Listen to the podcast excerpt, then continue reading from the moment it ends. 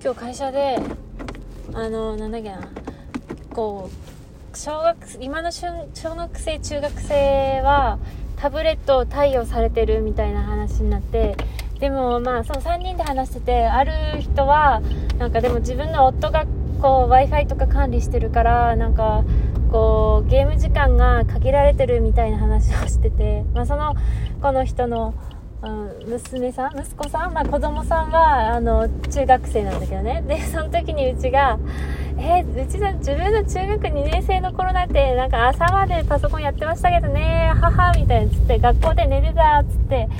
喋っちゃったのよ。そしたらさそのもう一人の人のさなんか顔色が若干曇ってああと思って。っていうのもさ、ほらうちさ、仕事ちょっと遅いじゃん。で、若干さ、前さ、ちょっと寝てたのとかたまにさ、見られたり しててさ、あの、これ、あ、あの、今でもそれが変わんないんじゃないかなって 思われてたらどうしようってすごくこう、めちゃくちゃ焦ったわ。だからさ、いや、もうそ、それを後悔して、もうね、やらないようにってなったんですけどね、つったの。でもさ ちょっと寝てたの見られてるしさ多分。治ってねえじゃんみたいなさ。いやまあうち的にはその中3の受験の時はそんなのやめたっていう意味だったんだけど